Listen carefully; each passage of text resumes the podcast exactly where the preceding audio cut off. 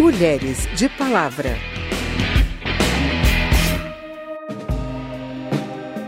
Quatorze de março, dois anos do assassinato da vereadora carioca Marielle Franco. É a violência política contra a mulher levada ao extremo. Essa é a violência praticada contra mulheres em cargos de poder e inclui ainda desqualificação moral, uso de estereótipos, depreciação, piadas e falta de igualdade de oportunidades. Em vista das eleições municipais deste ano, o assunto foi debatido na Comissão Permanente Mista de Combate à Violência contra a Mulher. Especialistas e parlamentares pediram uma legislação para coibir esse tipo de violência que vem afastando as mulheres da política. A repórter Lara Rage acompanhou o debate.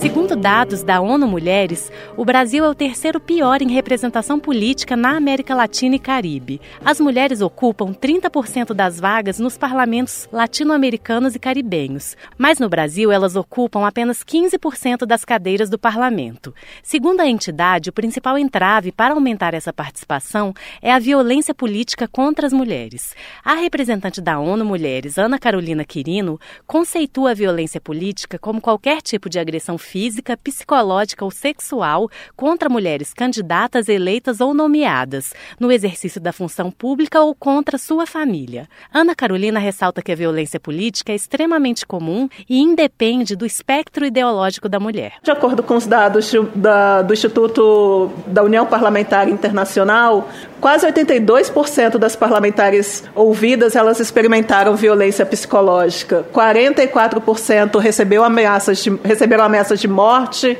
estupro, espancamento ou sequestro. 25% experienciaram violência física. Então, assim, são números que são chocantes.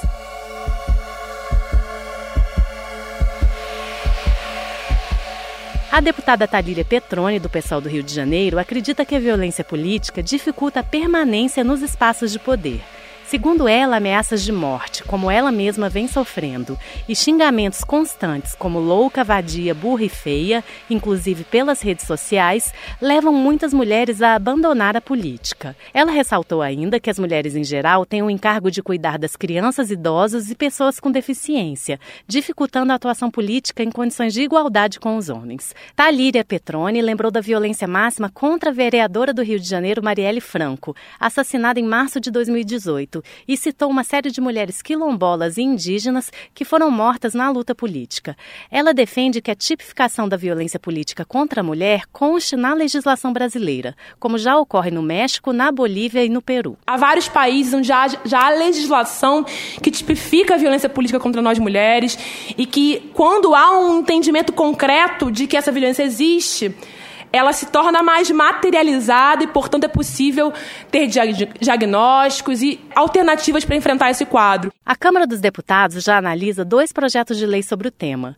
Para a professora Marlise Almeida, da Universidade Federal de Minas Gerais, a violência política contra as mulheres é parte de um processo de desdemocratização, ou seja, significa uma perda para o regime democrático. Ela relaciona esse processo com o crescimento das políticas antigênero nos últimos cinco anos, não só no Brasil, como em outras partes do mundo. Ela acredita que essa é uma tentativa de restaurar o modelo em que a mulher é reduzida a tomar conta da casa e da família, enquanto o espaço do parlamento fica reservado sobretudo ao homem branco. A presidente da Comissão de Combate à Violência contra a Mulher, senadora Zenaide Maia, do PROS do Rio Grande do Norte, acrescentou que uma política de cotas, garantindo a paridade entre homens e mulheres no parlamento, é a forma comprovada de garantir a presença das mulheres na política. Isso foi feito em vários países próximos, como México e Argentina. Da Rádio Câmara de Brasília, Lara Raj. Lugar de Mulher.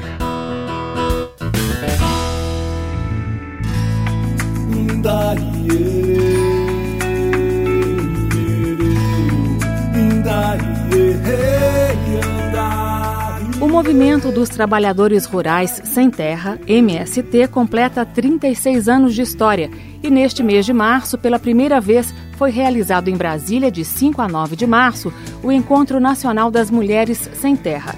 A repórter Verônica Lima conversou com Sandra Catanhede, da Direção Nacional do MST pelo DF e entorno, sobre a construção desse evento, que traduz a luta das mulheres pelo direito à voz e ao voto, também dentro dos movimentos sociais. Vamos ouvir. Sandra, me fala um pouco do primeiro encontro nacional de mulheres do MST.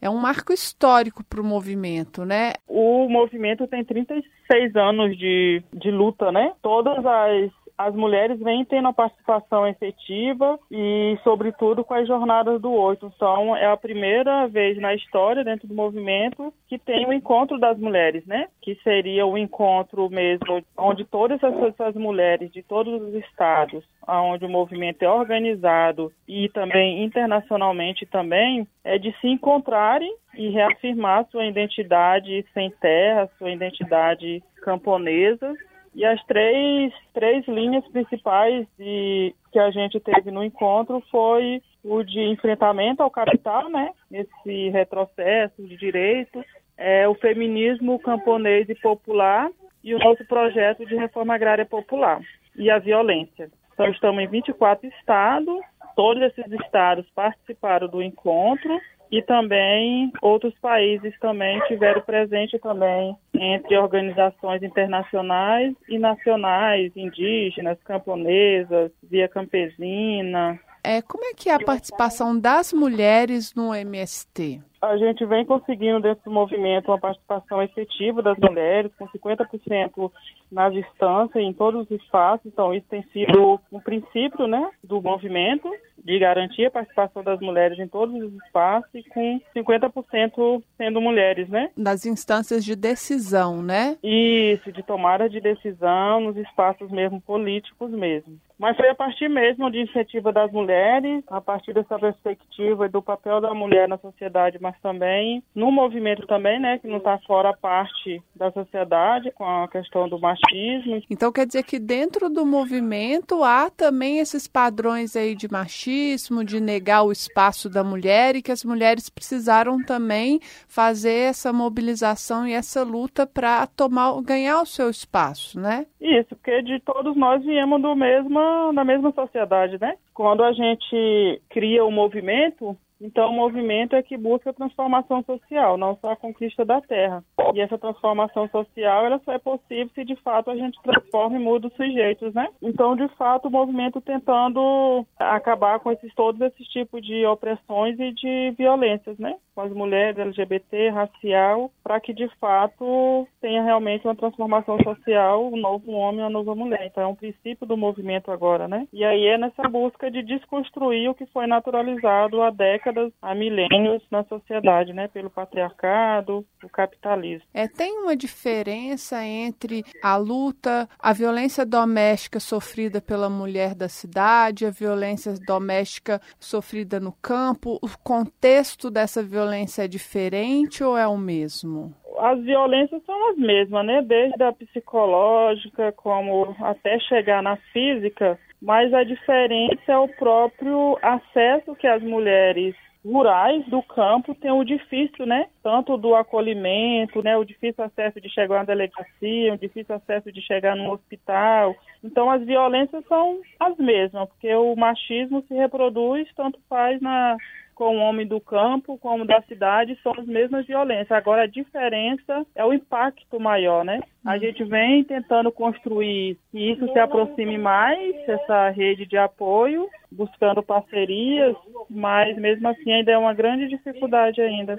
Qual que é a importância desse elo entre mulher do campo e mulher da cidade? Olha, a importância porque todas somos mulheres, né? Todas sofremos, passamos pelo o impacto do patriarcado, do machismo, e só será possível essa mudança se as, todas as mulheres se, se unirem, independentemente se é do campo, se é da cidade, qual a organização que ela pertence, mas que precisa essa unidade para que a gente se fortaleça, sobretudo no enfrentamento ao machismo, ao feminicídio, que a cada dia está se avançando mais ainda. Bem, Sandra, obrigada então pela entrevista.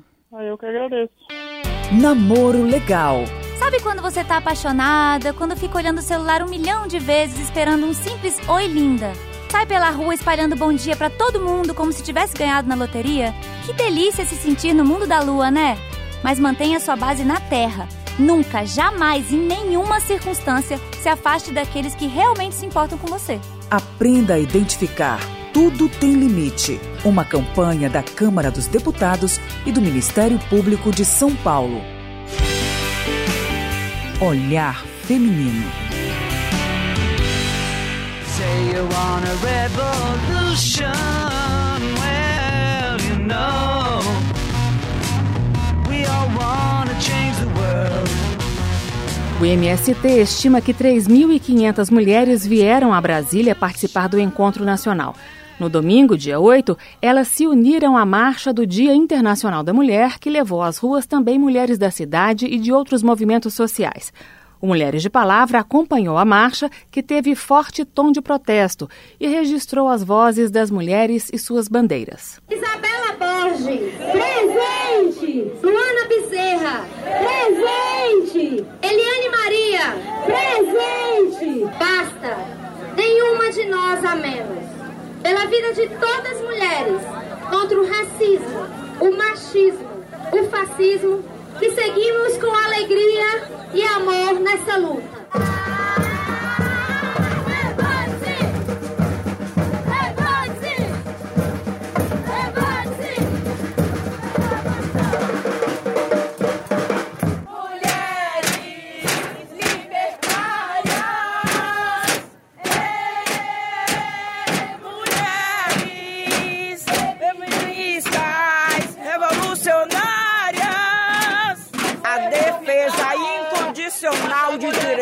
Das mulheres e de todos os povos.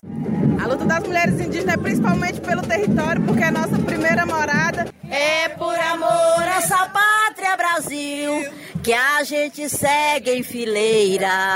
Ai, viemos lutar pela, pela reforma agrária. Se o campo e a cidade se unir, a burguesia não vai resistir. Seremos um mar de bandeiras. Somos mulheres, somos guerreiras, não naufragaremos.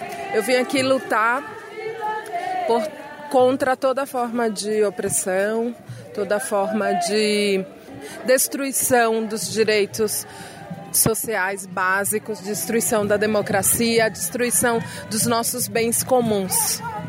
Somos mulheres, a resistência de um Brasil sem racismo e sem ouro. Vamos a lutar para derrotar o ódio e pregar o amor. Hoje a luta pela vida de todas as mulheres, contra o racismo, contra o fascismo e contra o machismo. Sou mãe, sou lésbica, sou mulher e tô nessa luta por todas as mulheres.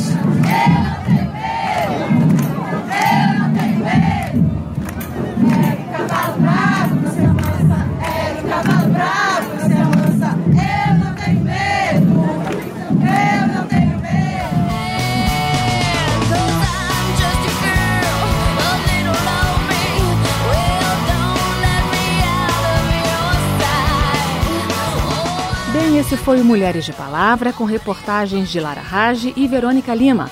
A produção é de Cristiane Baker e os trabalhos técnicos de Carlos Augusto de Paiva, apresentação de Carmen Delpino e edição de Verônica Lima. Se você tem alguma dúvida, mande para a gente. O e-mail é radio@câmara.leg.br e o WhatsApp é 61 99978 9080. O Mulheres de Palavra é produzido pela Rádio Câmara e transmitido pelas rádios parceiras em todo o Brasil, como a Rádio Cidade Limitada de Mojimirim, São Paulo você pode conferir todas as edições do programa no site radio.câmara.leg.br e agora no Spotify e em outros agregadores de podcast. Obrigada pela audiência e até o próximo programa. Mulheres de Palavra.